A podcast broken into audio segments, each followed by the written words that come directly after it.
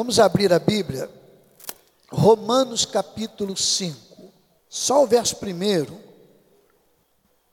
Sendo justificados, pois, pela fé, temos paz com Deus, por meio de nosso Senhor Jesus Cristo. Provavelmente é assim que diz a sua versão que você tem aí. Aqui que eu tenho é muito, um pouquinho diferente. Justificados, pois, mediante a fé, temos paz com Deus, por meio de nosso Senhor Jesus Cristo. Esse capítulo é um capítulo clássico sobre a justificação, mas não é sobre esse assunto que eu vou abordar. Eu quero falar sobre paz de Deus. Interessante que no ministério de Jesus, Jesus falou algumas vezes sobre paz. E durante todo o seu ministério, ele ensinou os discípulos a viverem em paz. Mesmo quando o assunto não era eh, objetivamente sobre paz, ele ensinava sobre a paz. Por exemplo, ele quando diz: se alguém te obrigar a caminhar uma milha, vai com ele duas. Olha só, isso é ter paz. O império dominava todo o mundo, o império romano, e um romano, ao encontrar um não romano, poderia exigir dele caminhar uma milha carregando algum objeto seu. E ele tinha que carregar, era obrigação. Agora você imagina, você está sob um regime, você perder a sua autonomia, vamos dizer, político, administrativa, e você encontrar o dominador, e ele dizer para você: carrega minha mala, eu estou indo lá para a rodoviária, você está lá no Guarani, talvez dê uma milha aí mais ou menos, carrega minha, minha mala até a rodoviária. Olha só que é, crueldade porque não é apenas o peso, o esforço físico, era a humilhação de estar sob o domínio de alguém. Então isso era muito é, tenso, era muito cruel. Aí Jesus diz para ele assim: se alguém te obrigar a carregar uma milha, vai com ele duas. Uma você é obrigado pela lei, que impuseram. A outra não. Vai com ele duas milhas. Olha só que experiência de viver em paz. Não está aqui um ensino objetivo, teórico de paz. Está aqui uma prática. E aí, sendo nesse sentido, é um ensino objetivo. Mas Jesus não estava, eu vou ensinar sobre a paz. É isso que quis dizer no início. Mas ele estava dizendo como podemos viver em paz. Ele disse já num momento do seu ministério, talvez aproximadamente no meio, que ele deixaria a paz dele para os discípulos. E era uma paz diferente da paz que o mundo oferece. A paz que é oferecida pelo sistema é uma paz imposta e muitas vezes alcançada pela guerra. É, é contraditório o negócio. Aí Jesus disse: Não, eu não dou a minha paz a vocês como o mundo dá. E aquele contexto era um contexto de paz no mundo, porque o Império Romano dominou todo o mundo, e não havia então qualquer afronta a esse sistema, havia paz. Mas era essa paz de um dominador e um dominado. Jesus então diz: Eu não dou a paz dessa forma. É uma paz diferente. Então eu quero dar essa paz para vocês. E é caminhando nesse contexto que quando ele começa a se despedir dos discípulos, ele diz para os discípulos: Não fiquem turbados em seus corações, descansem em mim. Ele estava começando a se despedir. E então, nessa despedida, quando ele dá a última palavra para os discípulos, de maneira bem dirigida, orientada, naquele sermão em que ele apresenta o Espírito Santo, João capítulo 14, 15 e 16, Jesus diz assim: No mundo vocês terão aflições, mas tende bom ânimo, eu venci o mundo. Então, olha só que mensagem de paz. No mundo vocês vão encontrar turbulências, mas não fiquem desencorajados, tenham sempre ânimo. E esta palavra dele, de João 16, 33, foi introduzida da seguinte maneira: Tenho dito estas coisas a vocês para que em mim vocês tenham paz. Então, João 16, 33, palavra que a gente conhece, no mundo tereis aflições, foi introduzida assim. Eu disse isso para vocês. O que, que ele disse? Exatamente a presença do Espírito Santo, permanente, que viria, ainda não estava entre eles de maneira permanente, mas viria e habitaria no crente para sempre. Ele disse: Eu disse isso para vocês, para que vocês tenham paz. Porque lá no mundo vocês vão ter aflições. Então, essa é uma construção de Jesus aos discípulos para que a gente tenha paz. E Paulo então diz: olha, se você foi justificado por Deus, por intermédio de Jesus, você tem a paz de Deus. A justificação traz como consequência a paz interior, a paz de Deus, que Jesus intermediou, cravando na cruz do Calvário a condenação. Então, o que é esta paz que nós alcançamos aqui? Às vezes tem gente que pensa, paz é ausência de problema. Pode ser que seja, mas esta paz será uma paz transitória, esporádica. Por quê?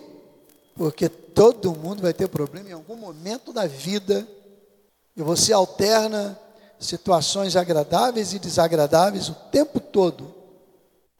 Então, esta paz não é propriamente ausência de problemas. A paz que Jesus oferece é capaz de nos fazer desfrutar dela no meio de problemas. Essa é a diferença. Agora, recentemente, e parece que a Flórida, a Flórida está meio, meio marcada, né? Só morre gente famosa lá.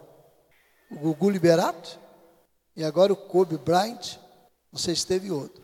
Quem esperava um atleta famosíssimo, querido, com a vida toda pela frente, surge um acidente, muda tudo, altera tudo.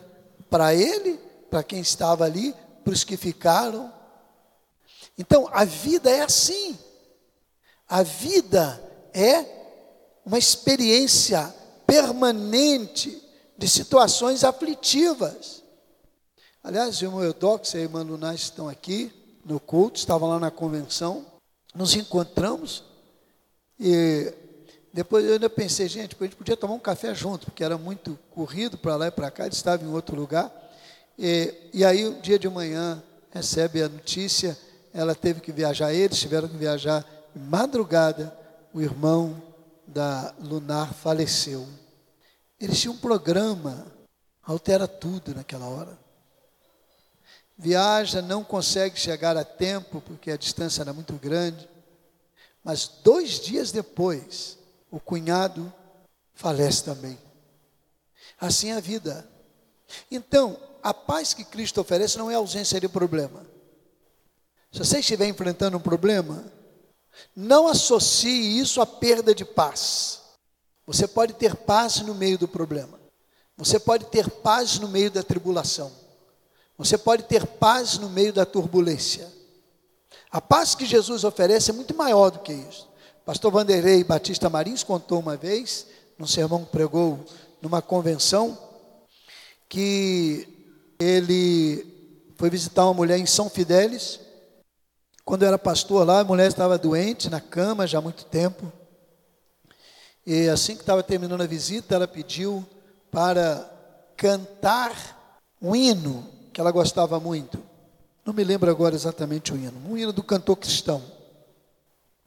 E eles cantaram aquele hino com ela. E ela foi se mover na cama um pouquinho, o marido cuidando dela e foi movê-la na cama, movimentá-la um pouquinho na cama, uma melhor posição. E eles ouviram um barulho e cantaram. E à medida que foi cantando, ela chorava e cantava. E terminou ali, o pastor Bandeirinha falou para ela, irmã fulana, é, por que, que a irmã está chorando, mas está cantando com tanta alegria? Ela disse, pastor, os meus ossos estão partindo. O barulho que eles ouviram era de um osso partido, está câncer nos ossos. Então estou chorando por causa da dor, mas a minha alma está em paz. Então eu posso cantar, porque a minha alma está em paz com os ossos se partindo por causa da enfermidade, mas tinha paz no coração. Esta é a paz que Jesus oferece. Então Paulo diz: você foi justificado por Cristo, você tem paz com Deus. Agora, por que? Isso é uma curiosidade, até de certa forma, uma situação que é paradoxal por que, que muitos cristãos, mesmo sem problemas sérios, mesmo sem aflições intensas, não vivem em paz? Essa é uma questão que a gente precisa responder. Assim, cada um de nós responder: eu vivo em paz, eu desfruto desta paz. A gente precisa responder isso, porque a gente lança culpa no sistema, no corre-corre da vida, na, na verdade, a gente está perdendo uma grande oportunidade de desfrutar dessa paz no dia a dia. E de repente a gente vai ganhar muito em saúde emocional, a gente vai ganhar muito em relacionamento, se a gente realmente desfrutar desta paz viver esta paz. Então eu gostaria que a gente aqui, não apenas hoje de manhã, soubesse dessa construção teológica, doutrinária, do que é a paz como consequência da justificação, a obra que Cristo fez. Eu gostaria que cada um de nós tomasse para si essa indagação: eu vivo em paz ou eu vivo o tempo todo aflito e preocupado, e preocupado. Será? A gente precisa responder isso, porque é melhor viver em paz. Paz aqui dentro, que também vai se externizar. Paz com a gente mesmo. E olha, Isso tem um efeito na vida, na saúde, que vai nos fazer dormir melhor, vai nos fazer relacionar melhor, vai nos ajudar muito. Essa paz que Jesus nos outorgou, nos garantiu, nos deu com a obra dele, disse: Olha, eu dou a paz para vocês. Esta paz que o Espírito Santo confirma mediante a nossa entrega a Jesus como Salvador. Esta paz que nos liberta, que é consequência da libertação da condenação que estava sobre nós, precisa ser vivenciada no dia a dia. Eu viver em paz, realmente. A Bíblia chega a dizer, Paulo escrevendo aos Romanos, se for possível, o quanto estiver em vós, tende paz com todos os homens. E aí é possível que a gente fale, ó, está aqui, pastor. Se for possível, não é possível. Na verdade, o que está escrito ali, e que esta tradução não contemplou, é mais ou menos assim: se for possível, e é possível, não é uma condição para justificar a quebra de paz entre as pessoas. O que está ali é uma ênfase, até porque é de Provérbios a palavra que aquele que é justo em Deus, quer dizer, é declarado justo em Deus, aquele que anda segundo Deus, faz com que até os inimigos tenham paz com ele. A guerra será para a pessoa que é inimiga, vamos tratar assim conforme está no texto. Então, esta possibilidade de ter paz não é algo que pode acontecer, não. É possível ter paz com todos os homens. Ainda que um ou outro procure guerrear contra a gente, é possível você ter paz. Então a gente precisa responder isso. Eu gostaria muito que cada um de nós respondesse. Eu vivo em paz. Eu quero encerrar esta reflexão abrindo 4, 6 a 8 de Filipenses, porque Paulo vai dar uma receita extraordinária sobre isso, sobre a paz. Ele diz assim: não andem ansiosos de coisa alguma. Em tudo, porém, sejam conhecidas diante de Deus as vossas petições, pela oração e pela súplica, com ações de graças. E a paz, a paz de Deus, que excede todo o entendimento, extrapola a razão, vai além da razão, guardará o vosso coração e a vossa mente em Cristo Jesus. Então, como que a gente pode desfrutar desta paz permanente, descansando em Deus, descansando nele? Nós temos que tomar cuidado ser previdentes, é, não colocar em risco a vida, a gente precisa tomar todos os cuidados possíveis. Mas com todos os cuidados que nós tomarmos, não estamos livres de sofrer turbulências, aflições, problemas e inevitavelmente, lembre-se disso, um dia você e eu iremos morrer. A tribulação virá. A gente pode descansar em Deus agora. Não precisa esperar uma tribulação. É viver em paz. Não andando ansioso, preocupado com aquilo que a gente não pode alterar. Você pode planejar o dia de amanhã e deve planejar. Mas você não deve viver o dia de amanhã hoje. O dia de amanhã você viverá, mercê da graça de Deus, amanhã. Você pode planejar o mês que vem. E deve fazer isso o ano que vem, os próximos dez anos. Não há problema.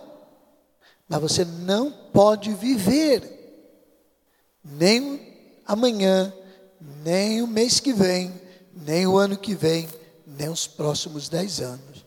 Basta a cada dia as suas preocupações. O seu mal aparece na maioria das versões, mas é isso, as suas preocupações. Quer dizer, os seus problemas, as suas lutas. Basta a cada dia o seu mal. Você vai viver hoje, descanse em Deus. Que coisa não dê certo, faça como Zeca Pagodinho. Se a coisa não acontece do jeito que quero, também não me desespero. Ele que diz isso lá na letra. Parece que ele até copiou da Bíblia. Pois você lê a letra lá. Aliás, esse povo evangélico é o povo mais divulgador de mensagem mentirosa. Eu li ontem o Samba da Mangueira, porque eu já recebi no WhatsApp dizendo que o Samba da Mangueira é um negócio lá, não sei o quê. Aí eu fui ler o Samba da Mangueira. Não estou falando para você sambar e nem ter samba e nem querer samba nem nada. Aliás, eu acho um ritmo muito legal, bem brasileiro.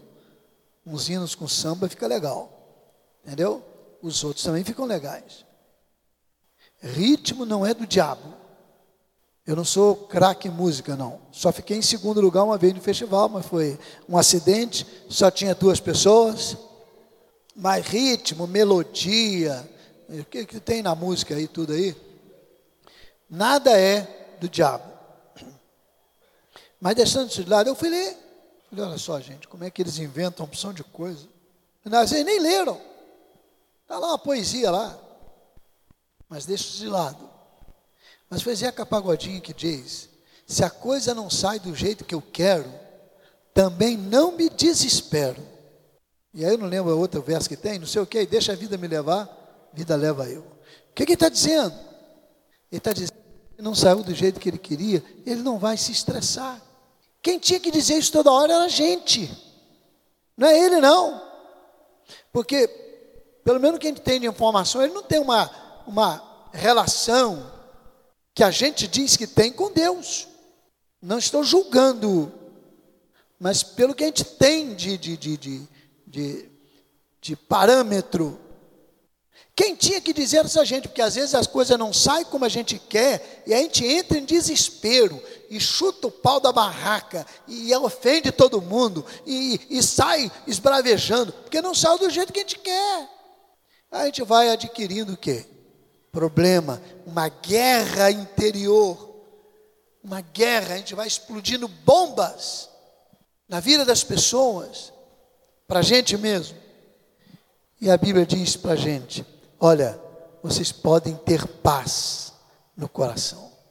Então, desfrute dessa paz, vale a pena. A paz do Senhor, que excede todo entendimento. Para ter essa paz, houve um preço muito alto pago na cruz do Calvário. E a gente vai celebrar hoje Jesus, que foi lá na cruz do Calvário, tomou o nosso lugar. Para a gente desfrutar dessa paz que Ele diz, que Ele oferece, que Ele orienta, Ele foi lá e sofreu as maiores dores e as maiores batalhas.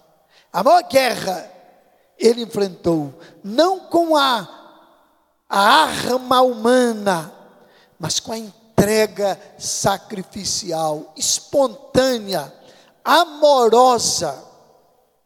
Ele entregou com amor, por amor, para que a gente desfrutasse de paz.